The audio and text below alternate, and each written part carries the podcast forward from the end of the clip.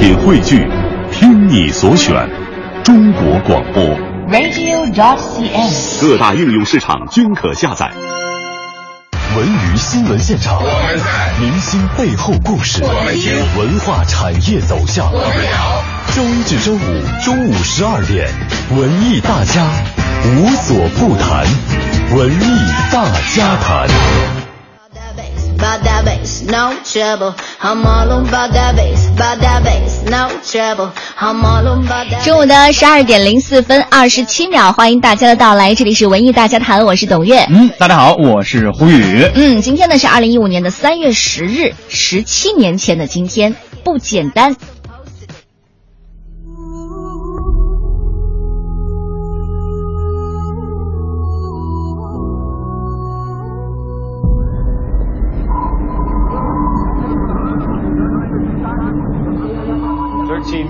Should see it.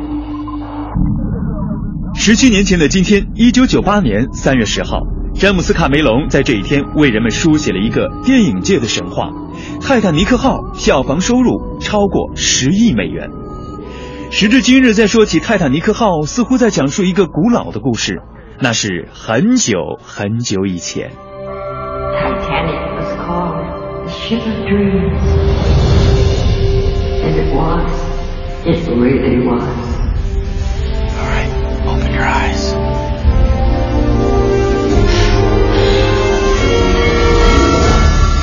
影片的结尾，垂暮之年的 Rose 在夜深人静的时候走到探险船的护栏边，她突然百感交集，因为脚下淹没在海底的泰坦尼克号正是见证她和 Jake 爱情的地方。一种莫名的力量使他爬上了护栏，海风吹拂着他苍老的面庞。他掏出口袋里的海洋之心，却一不小心掉到了深海。Rose 有些失落，但马上他又感到了一丝迟来的安慰。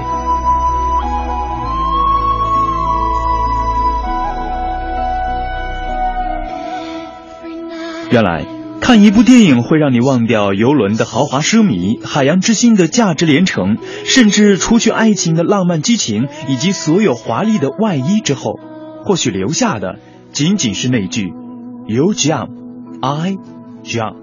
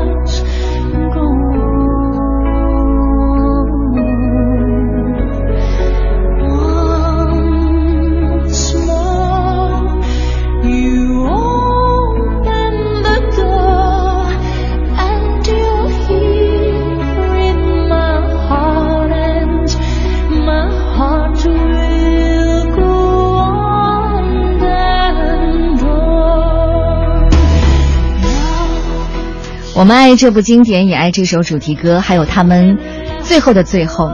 一九九八年三月十日，美国投资两亿美元的泰坦尼克号成为电影史上第一部票房收入超过十亿美元的电影，据说后来是十八亿美元。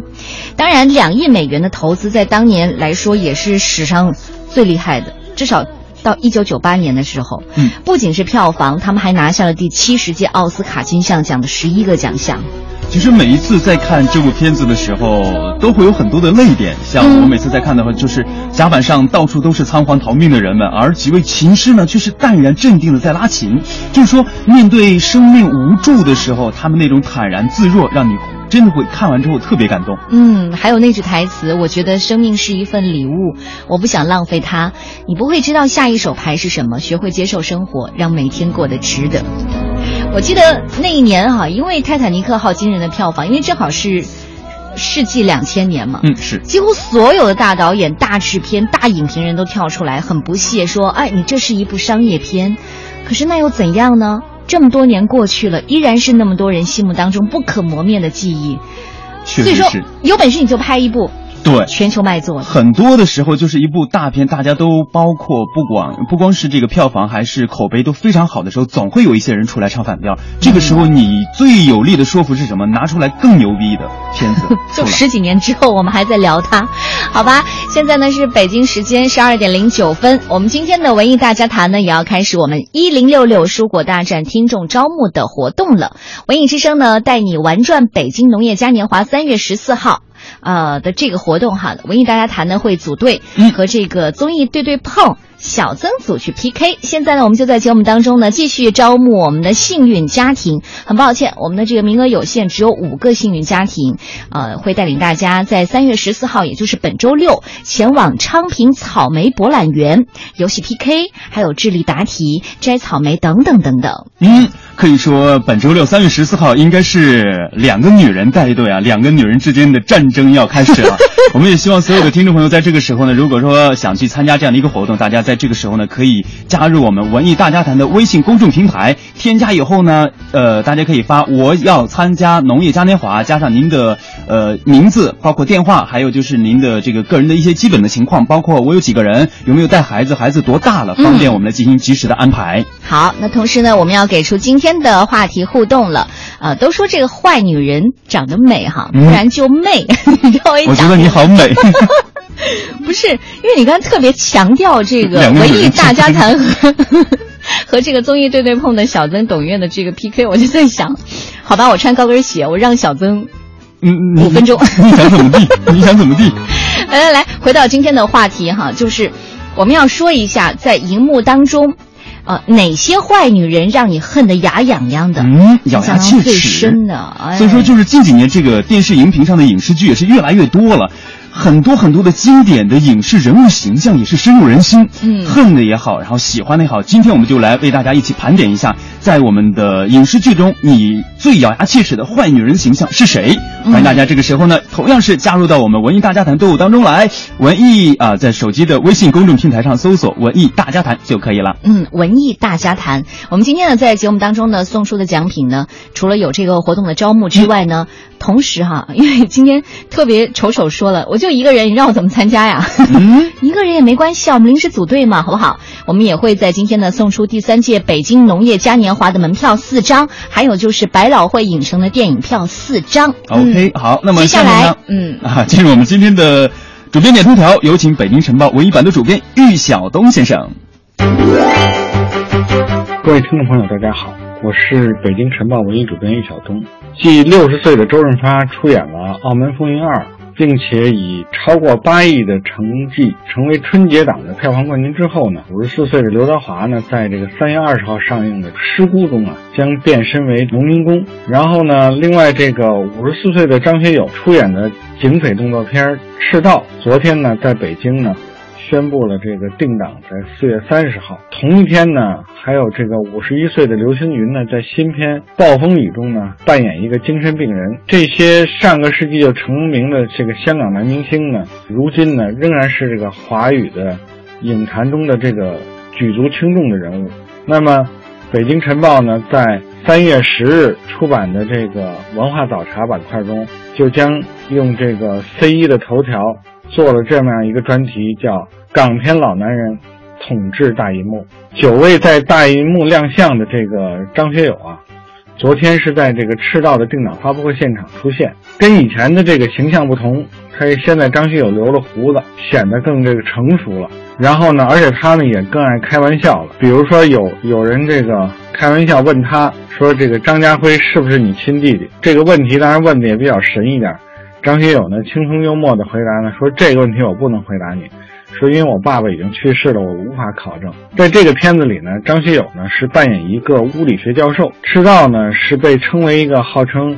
呃，亚洲格局的这么一个警匪片，也就是说，它的呃面对的市场是比较大的。在这个片子里面呢，张学友将这个在多国警方合作追回致命武器的过程中呢，扮演一个重要角色。问起这个角色的出演初衷啊，张学友表示说，已经三十年了，是因为这个现实太残酷，所以出道了三十年呢，才敢不演帅哥。啊，也就是说，对于自己的银幕角色的转换呢，也是有一些不得不为之的因素。跟张学友不同呢，刘青云呢是近几年这个在大银幕上出现很多的，几乎这个所有的这个香港合拍片呢都有他的身影。《暴风雨》呢将在四月三号上。刘青云昨日在这个接受记者采访的时候，很感慨说啊，他这次终于不用再跟古天乐合作了。因为他最近几年呢，跟古天乐合作的特别多。他呢只开玩笑说自己早就期望换一个皮肤白一点的搭档。这个监制尔冬升呢就给他送来了黄晓明。同样呢也是出道超过三十年，刘青云呢跟奖项的缘分比较差。这次呢《暴风雨》中扮演的有多重人格的这个人物，跟演心理医生的黄晓明有很多对手戏。所以呢这个表演呢是被一些业内人士。寄希望说这个刘青云是不是有获得一些奖项的这种机会？时至今日呢，这些人呢都已经年过半百，而华语电影的重心呢也从香港北移到了内地。但是这些人呢依然可以在大投资的作品里担任男主角。这一方面呢说明他们这个这些天王巨星的名副其实；另一方面呢，同时也透露出香港现在电影的一个困境，就是说演艺人才青黄不接。从周润发、刘德华他们这批人之后呢？呃，香港演艺界自从上世纪九十年代以后吧，就再没有出产过真正的天王巨星。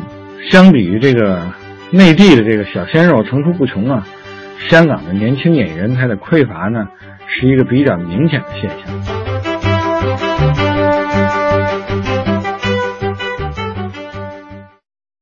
长发在我的左手，旋律在右手，就这样找到了自由。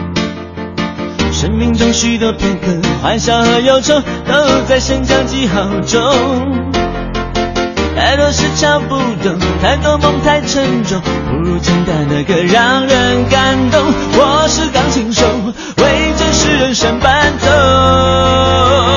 你听我唱过那段友情分享的时空，失恋时只剩一半的落寞，点点和滴滴都在我的心中。最很久，特别的爱交给你手中，也半是份心痛爱与愁。我随着双手和真实的感受，在黑白键上游走，曾留下一些温柔。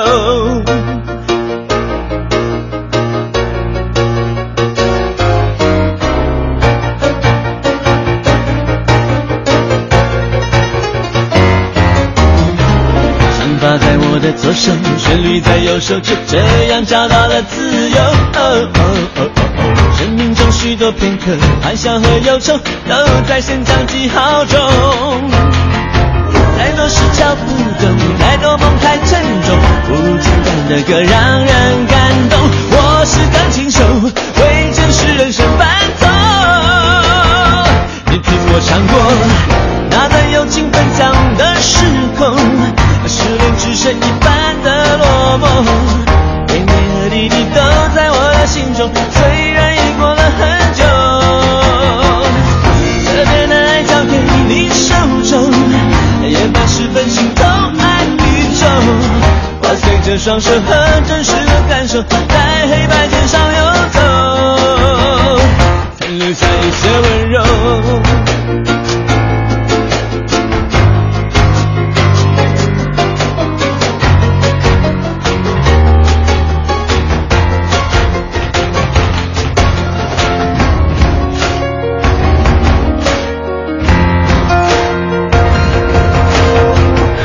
手翻了一个大跟头，从北极转身就来到沙漠。快乐有时候只要放松一点，就感到海阔天空。哈利波特吉他的扫帚，穿梭在他魔幻的小宇宙。我只要双手和真实的感受，在黑白键上游走，就等于拥有了所有。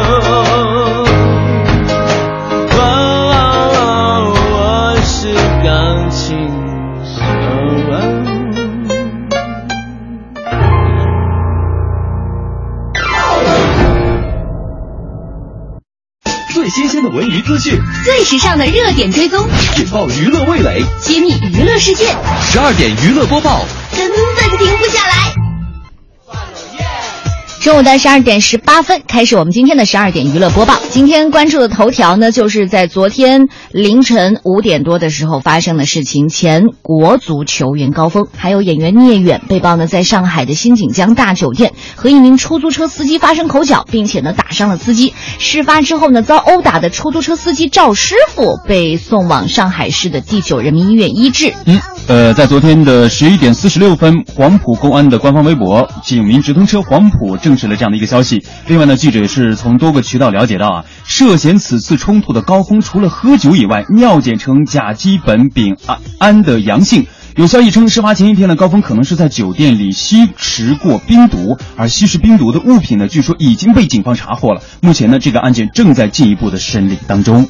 你知道为什么这个事情在这个时候爆出来吗？嗯，首先，东方卫视与星共舞的总决赛马上就要落幕了，然后呢，刚才提到的高峰还有聂远，对聂远，他们都是参加这个节目录制的，然后是正好呢就入住在新锦江大酒嗯店。，聂远还是这一次四强明星当中的选手。嗯，哎呀，但是我觉得靠这样的洁身自好吧。靠这样的东西来炒作，能而且不是炒作的，绝对不是炒作。我是想解释一下，为什么他们五点多从这个酒店出来，嗯，然后为什么这个事情现在可以爆得如此之大。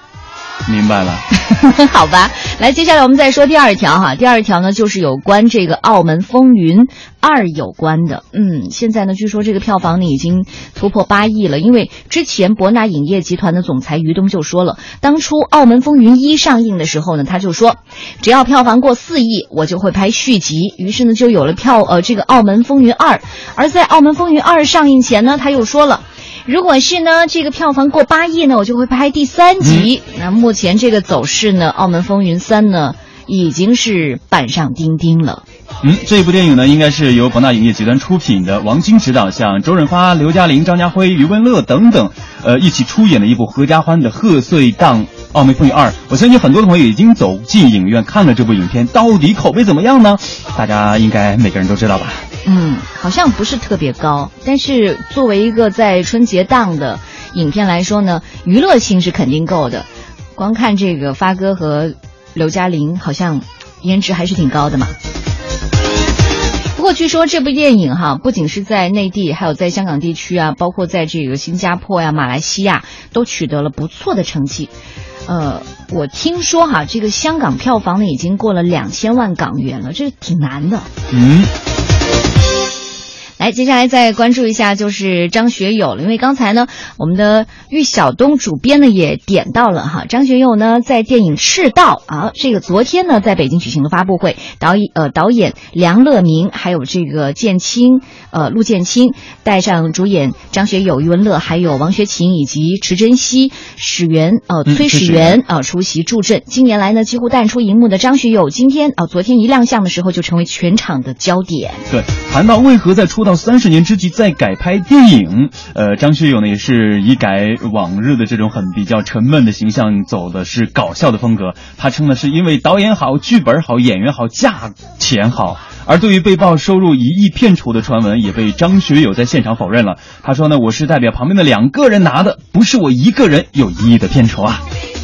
而这次哈，张学友在片中扮演的大学物理系的教授，并且呢首次尝试大胡子一幕的造型。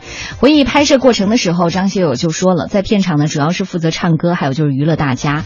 一旁的好友呢池珍熙更是夸歌神，嘿，他唱歌有进步哦，好像有人敢说他唱歌有进步。是的，在赤道当中呢，除了张学友，还有张震、余文乐、崔始源等等高颜值的男星啊。问到呃张学友，就是说你的女儿最喜欢这个谁呀、张学友自信的回答说，女儿肯定是喜欢我的啦。据了解呢，这部电影将会在四月三十号和全国的观众见面。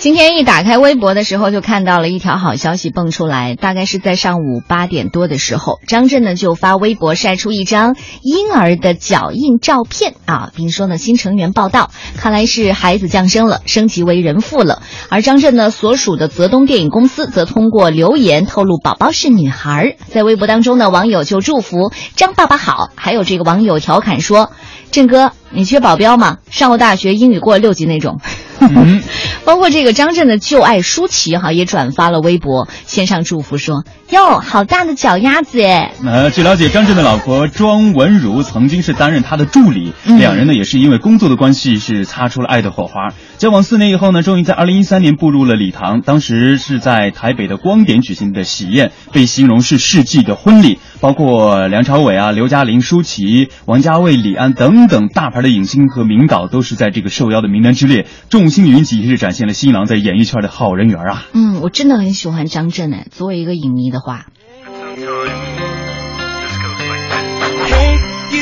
就是你，请靠近我怀里，别假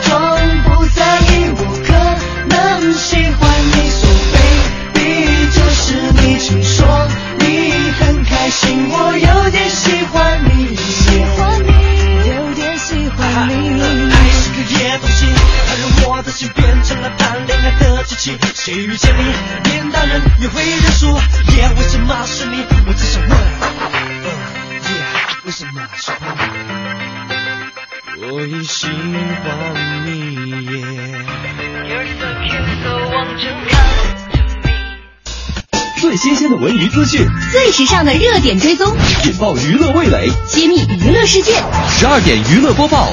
根本停不下来。十二点娱乐播报还在继续，接下来我们关注的就是童星被迫打抑制生长针，百万观众落泪骂翻了哈。据台湾这个媒体报道呢，以童星身份走红的经典艺人纪宝如，她成长故事呢被三立电视台改编成电视剧叫《珍珠人生》，戏中的小女孩珍珠呢那些难以想象的经历，正是纪宝如当年真实的童年。她在戏中呢则化身。呃，这个阿妈 对自己做出强迫，比如说打针呐、嗯束胸啊这种抑制生长的行为，让电视机前的观众忍不住边哭边骂，太残忍了。是的，在上周五呢，《珍珠人生》演到了季阿妈为了让小珍珠继续在演艺圈里发展，强迫孙女儿打抑制生长针，并且天天为她穿一些这个强制束胸的一些东西，来维持她一百四十九公分平胸的小女孩模样。饰演珍珠的女童呢，演的也是非常的深刻真实，让观众直呼心疼到流泪呀！这段苦难的经历也是创下了三点四六的收视率，相当于收下了一百二十九万的收视人口。嗯，面对这段历史呢，季宝如说了，呃，阿嬷其实当初呢是没有瞒她的，如实告诉她，每半个月呢都要从膝盖打一针，必须持续半年。在这个女性性征的。嗯正在长身体的时候，阿妈呢天天帮他束胸，让他痛得哭出来，甚至呼吸困难。他说当时相信阿妈的话，但是真的很苦很害怕。当被问到打针是不是对身体有严重的影响的时候，他则乐观地说：“你看，我现在除了个子矮了一点，其他没有什么大碍了。”好苦哎！但是我觉得应该对身体肯定会有一些影响的，嗯，抑制生长的。我觉得心理上至少会有影响吧。先不说这个身身体上怎么样哈，啊，真的不要很难想象啊。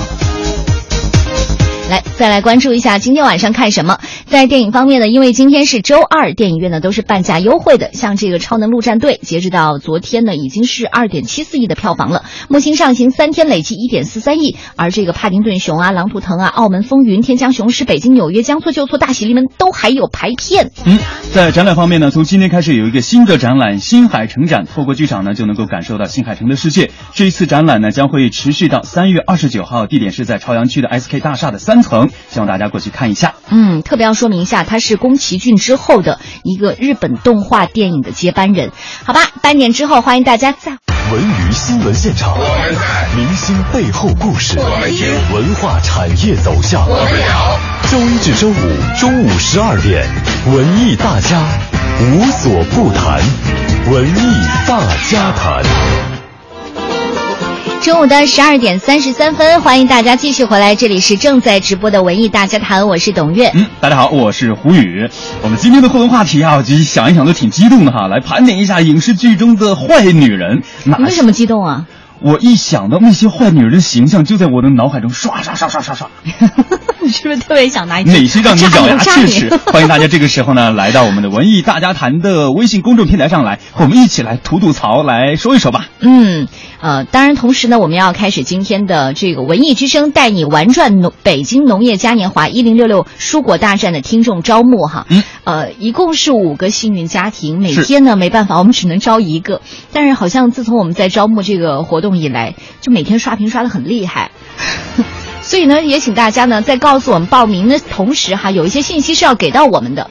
对，呃，可能是很多朋友说，我想去参加，我怎么报名呢？大家可以把您的个人的信息，呃，首先以这样的形式，就是我要参加农业嘉年华，加您的姓名，加您的电话，加您的年纪，加您有几个人要参加，包括呢，就是有没有带孩子啊，孩子多大了呀？以这样的个人基本的信息发到我们文艺大家谈的微信公众平台上来。嗯，因为我们的活动呢是在昌平的草莓博览园，还是有一定的距离的，所以大家可能还要考虑到这个出行的问题，是不是自驾车？哎，这些我们可能都要做出一些选择哈，因为包括可能要帮你安排这个车位啊，等等等等。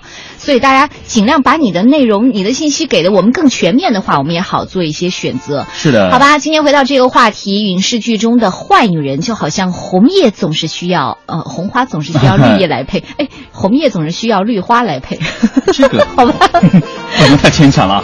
好，呃，看到了第一位朋友过来的，其实一早他就看到我们这个选题的时候啊，就。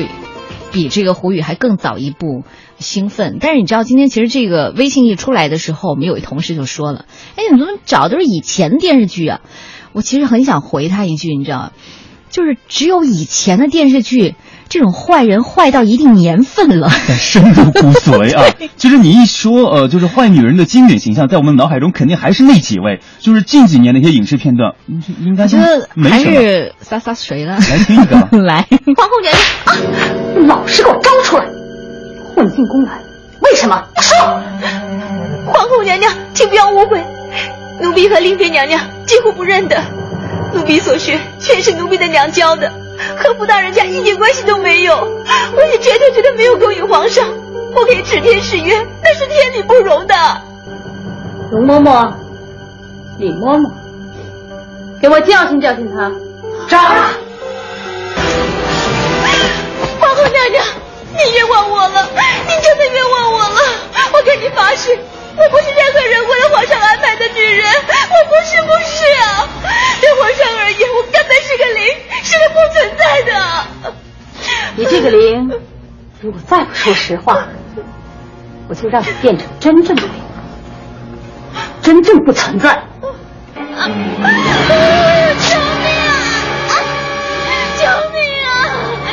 哎呦，大中午的听起来，我都觉得我身上全是针，你知道吗？都是针眼。紫薇格格这个叫声简直是惨绝人寰呐！所以你看，包括丑丑也说了，必须是容嬷嬷，无人能和她抗衡啊！想起她就真的是疼得慌。他说：“容嬷嬷，我扎我扎我扎扎扎！”容嬷嬷那个表情，那个酸爽，一声声的惨叫是不绝于耳啊！嗯，呃，谁还记得在这个《情深深雨蒙蒙》里的那个雪姨？我觉得后来我听说哈，雪姨就没办法再演别的戏了，演什么她都演不下去了，都有雪姨的影子。那是，来吧，接下来我们就听这样一段，看你还记得吗？福太，你别躲在里面不出声，我知道你在家。你有本事抢男人，可没本事开门呢！开门！哼，好啊，你小子也在这儿，真是太好了。今天我们一并算总账。雪姨，对不起，如萍的是我。你要算账的话，找我一个人算，不要找他们的麻烦。你是逃不掉的，他们也别想逃。李副官，好久不见了，原来你也在这儿，真是物以类聚啊！你们家可云十六岁就会勾引少爷，依萍会抢别人的未婚夫，我们配的段数最高，老的连头发都白了，照样风骚。王雪琴，你住口！我跟你的账积压了多少年？我跟你的仇。这是王琳所饰演的雪姨哈，这个形象包括 那真的是深入人心了，好吧？呃，最后呢也成为这个坏女人专业户，也是被骂的最多的反派演员，嗯其实挺不容易的。嗯，包括你看咱们的听众莫脑壳秋说了，嗯我记得小时候看《情深雨蒙蒙》的时候呢，看见雪姨欺负依萍的时候，我真的想把她从电视机里拉出来暴打一顿，有这么狠吗？真的有，我跟你说，真的可能女人看戏比较容易入戏，嗯，就会把她想象成一个比较弱小的角色在里面啊。嗯，来再看一下，还有这位朋友也提到了灭绝师太。其实你知道当时这个港版的《倚天屠龙记》扮演这个灭绝师太的李香琴吗？嗯，就我还记得哈，曾经我在香港看一报纸说了。很长一段时间，他就被这个观众深深的嫌弃着。就有一次，他去这个菜市场去买鱼，然后鱼贩子还说：“你不要碰我的鱼，否则我要了你的命。”哇，这肯定也是他的经典的这个台词。不不不不，不是，就是一看到他就不想卖鱼给他，嗯然后 鱼贩就说：“你不要碰我的鱼。”对，就包括前段时间，呃，应该是你访谈过的那个叫叫叫叫叫叫，呃，就就是一个男的坏男人，对，坏男人完了之后，他的家里的这个车胎是三番五次的遭到很多的朋友给他扎，我扎，然后呢，就是他不要和陌生人说话。对，不要和陌生人说话。那我们今天说不是女人嘛？哦，跳戏了，我跳戏了，还没说完呢。当时这个李湘琴哈，包括她就是开车在路上的时候，红灯停下来的时候，就就会有人认出她，嗯，然后呢，摇下车窗说，就对着她骂：“哎，你这个女人，你也有今天。”哦，所以说真的是因为他们演的太入戏了。来，曾少侠手无兵器，灭绝师太，你不能以无坚不摧的倚天剑来欺负人。曾少侠，你用什么兵刃？多谢前辈好意，我不需要兵刃。前日前辈曾对明教月经旗下高抬贵手，何不？那是你救的，不必讨这个人情。那天算你命大福大，挨我三掌不死。今天你休想过我倚天剑，出招吧！晚辈从没练过剑法，不知道如何出招，还是师太先请吧。我不会对你客气的。植肉，一剑杀了他！杀了他！杀了他！快呀！当年的特效真的让人捏把汗。杀了他！快呀！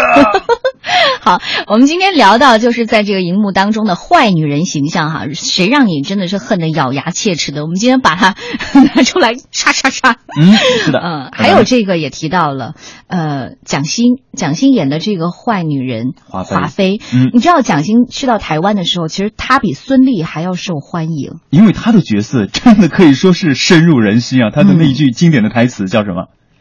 贱人就是矫情。好，来听一下。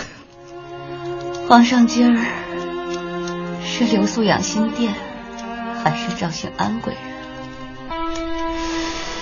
是不是皇上留在碎雨轩？是。你不是说那个贱人一直婉拒皇上吗？奴婢也只是听说，后来不知道为什么又肯了。贱人就是矫情，装模作样的勾引皇上。娘娘不要生气。当心身子！哎，娘娘，您点的欢宜香太多了，呛着您自己了。多吗？本宫怎么闻不到？本宫为什么闻不到？是呢，皇上没来，这欢宜香的味道也没了。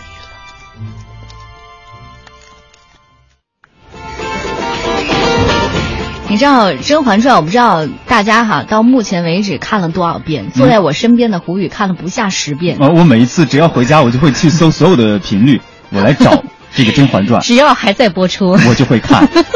像我们今天的这个听众说了啊，他说，呃，除了这个刚刚说的华妃之外呢，还有一个就也是深入人心嘛，就是蔡少芬演的皇后，嗯，呃，还有安陵容的这个卖友求荣，曹贵人的见风使舵，等等等等，都是他心目中最坏最坏的女人。那就除了坏女人，还有好女人吗？然后这个商业五长安说了，《天龙八部》中呃八部中的这个马夫人康敏也是人见人恨的坏女人，没有她呢，乔峰就不会那么悲惨了。呃，曲悟说了，《天龙八部》当中的马夫人和阿紫啊，阿紫对付马夫人的手段那叫一个绝。嗯，还有走着瞧也是提到了王林哈。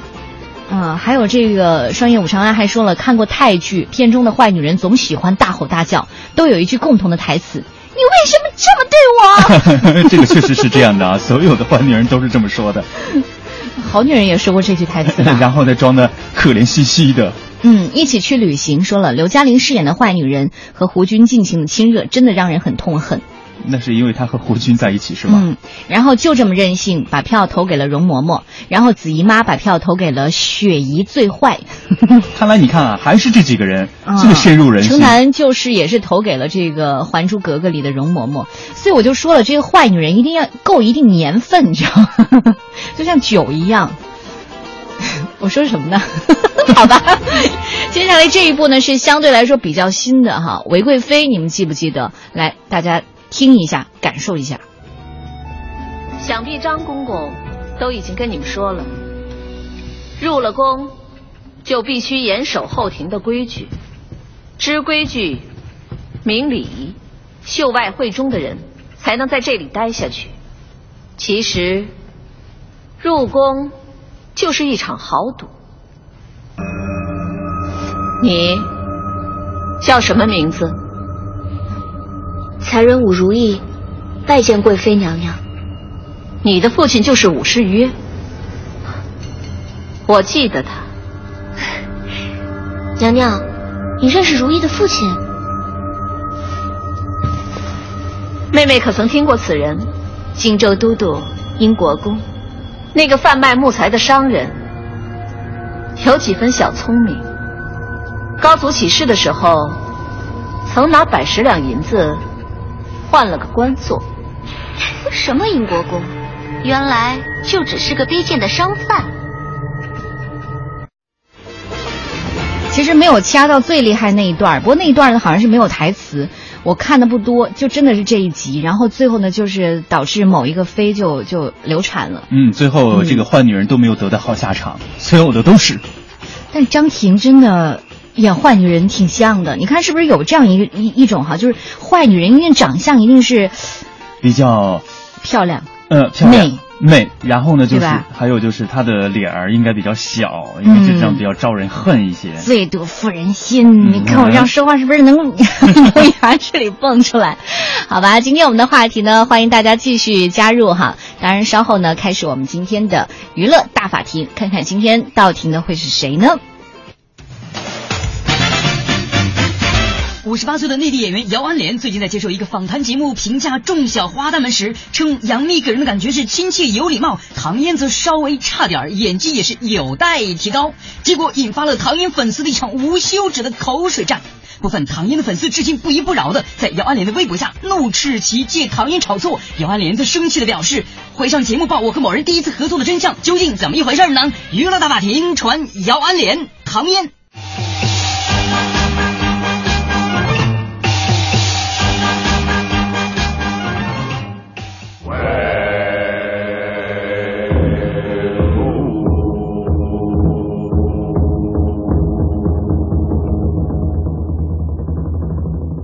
法庭现在开庭，有请姚安莲、唐嫣上庭。大家好，我是姚安莲。大家好，我是唐嫣。哎，法官，姚安莲到底是谁？我演艺圈打拼三十年了，好歹也是一个资深演员。难道你就没有看过我演的电视剧吗？怎么说我也得是一个金牌绿叶呀！十六岁的滑稽看过了吗？还有江姐呢。盯住李后天就行了。现在要是动他周围的人，反而会打草惊蛇。哦哦，那好，粉红女郎你总该看过了吧？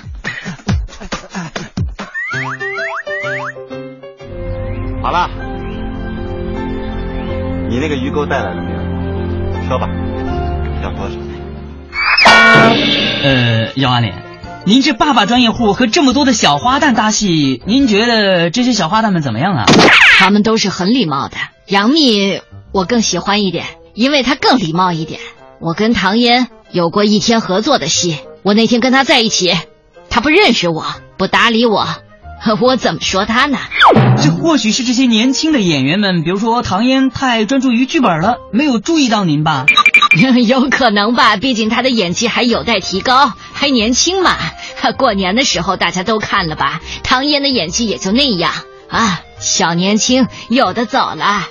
杨老师，我是怕陌生，不擅长主动交流。哎，凭这吗，杨老师？唐嫣真的是不善交流而已，她完全就是慢热型的嘛。你怎么可以说我们家唐嫣呢？哼，忍不了了，杨幂又怎样呢？不就是一起演了《何以笙箫默》吗？哪里比唐嫣好了？你说呀！我先带出一个问题让大家讨论：礼貌和慢热有关系吗？我是说他这人不礼貌，明白吗？杨老师，我们让你给唐嫣道歉，你根本就不了解他，怎么可以轻易的给他负面的评价？我们可不敢，我们可是唐粉。你是不是觉得自己没有我们家唐嫣红，就想借机炒作？哼，你们都是这样的。有有有有有，我不过是一句有待提高，引起这么一段风波。其实每个职业演员一生都在追求表演艺术的真谛。我姚安莲，我在这个圈里摸爬滚打三十年，从来就很低调。不过就是在微博刚刚注册五个月，我不喜欢高调，现在居然有一批脑残。说我要靠某演员炒话题，我告诉大家，不久我会在一个卫视栏目的专访中，还原我和某人第一次合作的真相。你们不要被你们所谓的偶像给蒙了眼睛。哼，你知不知道你们的偶像也会挖鼻屎，也会搓脚丫子？姚姚安莲。年轻的粉丝可能是有一些过激了，您现在还好吧？经过这几天的口水战，到今天为止，我还在受这些粉丝骚扰，这都是些什么人呢？有人说他们脑残，我觉得一点都不为过。当时我接受采访时已经很嘴下留情了，你这是逼我还原真相啊！杨老师，别生气，不要跟他们一般见识。哼，你看看这些糖粉也真是的，他们偶像演技不好还不让人说。杨老师难道还会污蔑别人吗？我一直看你的戏长大的，我就想尊称你为姚爸爸嘞。行了，你们都别闹了。好的坏的意见，我照单全收了。我自己觉得我非常用心，希望大家可以感受到，如果没有钢铁般的意志，是做不了偶像剧女主角的。哼，以前你们不是吐槽我的假发吗？好，可是你看，整个春节档都是我唐嫣，你换任何台都是看到唐嫣。这个寒假。没有我唐嫣，哪有什么偶像剧啊？是，总会有一些所谓的老演员说自己得意高薪，说自己在这个圈子里待了多久，倚老卖老。我也是给您面子，别怪我唐嫣。哟哟哟哟，你还好意思说嘞？连续三部电视剧都是你唐嫣的，你凭什么是你呀？为什么又是你呀？何以笙箫默、千金女贼，现在又活色生香。这位大使，我真的不是故意的。其实剧本邀约不是同时间接到的。只是播出档期很接近而已。呃，那唐嫣啊，你演什么角色都是一副小白兔的样子哈。你看你那眼神哦，太呆了。不止在这部电视剧里哦，《千金女贼》当中哦，你不是也戴短发变魔术的造型吗？还有那个《何以笙箫默》也是戴假发。难道你要和这顶假发过一辈子吗？哈哈咪咪，你快出来！唐嫣在《千金女嘴》里亲你老公啊！我说人怎么回事啊？其实我们都是演员，吻戏和谁演都是一样的。拍完了就结束了，下戏都不会多想呢。再说，我不告诉你们，反正你们尽情的说去吧。戳痛之后才会有毅力，让自己更加进步。唐嫣，我想跟你说句真心话，你和秘密虽然虽然是闺蜜，但是人秘密好歹有些长进呢。现在人家眼睛甩了你一百条街，你知不知道？别接这么多的电视剧，让人说明白吗？你是一个新生代，慢一点儿，别接戏接的太快了，一点消化本子的时间都没有。你看现在作品是出来了，让人在背后里指指戳戳的，多难过呀！把自己修炼好吧。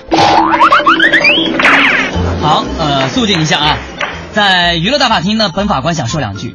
姚安莲呢，您是老人家，你应该先息怒。年轻人难免观点会偏激了一些。糖粉们，你们追星这也没什么，但最起码的客观和理智还是要保留的。这次的事件呢，你们确实有一点是鸡蛋里挑骨头了。大家呢要心平气和的坐下来，来好好的聊一聊啊，互相让一步，这样事情不就解决了吗？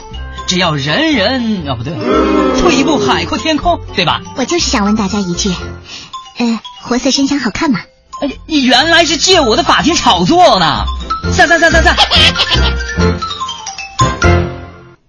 好，时间呢已经来到了十二点五十三分了，我们的节目呢马上就要接近尾声了。今天的话题呢引起了很多人的关注哈，影视剧当中的坏女人，谁让你恨得咬牙切齿？嗯，同时呢，大家还要记得我们的文艺大家谈农业嘉年华的招募正在进行，大家可以关注文艺大家谈的官方微信来参与活动。嗯，接下来呢，我们就请出普莹老师，看看他是怎么对今天的话题解字的。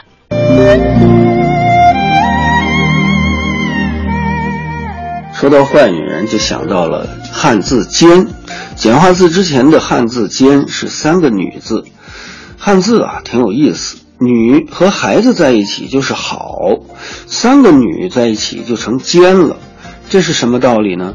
看看荧屏上的宫斗戏就全明白了。三个女人一台戏，中国历来用“三”表示多，女人多了就生事儿吗？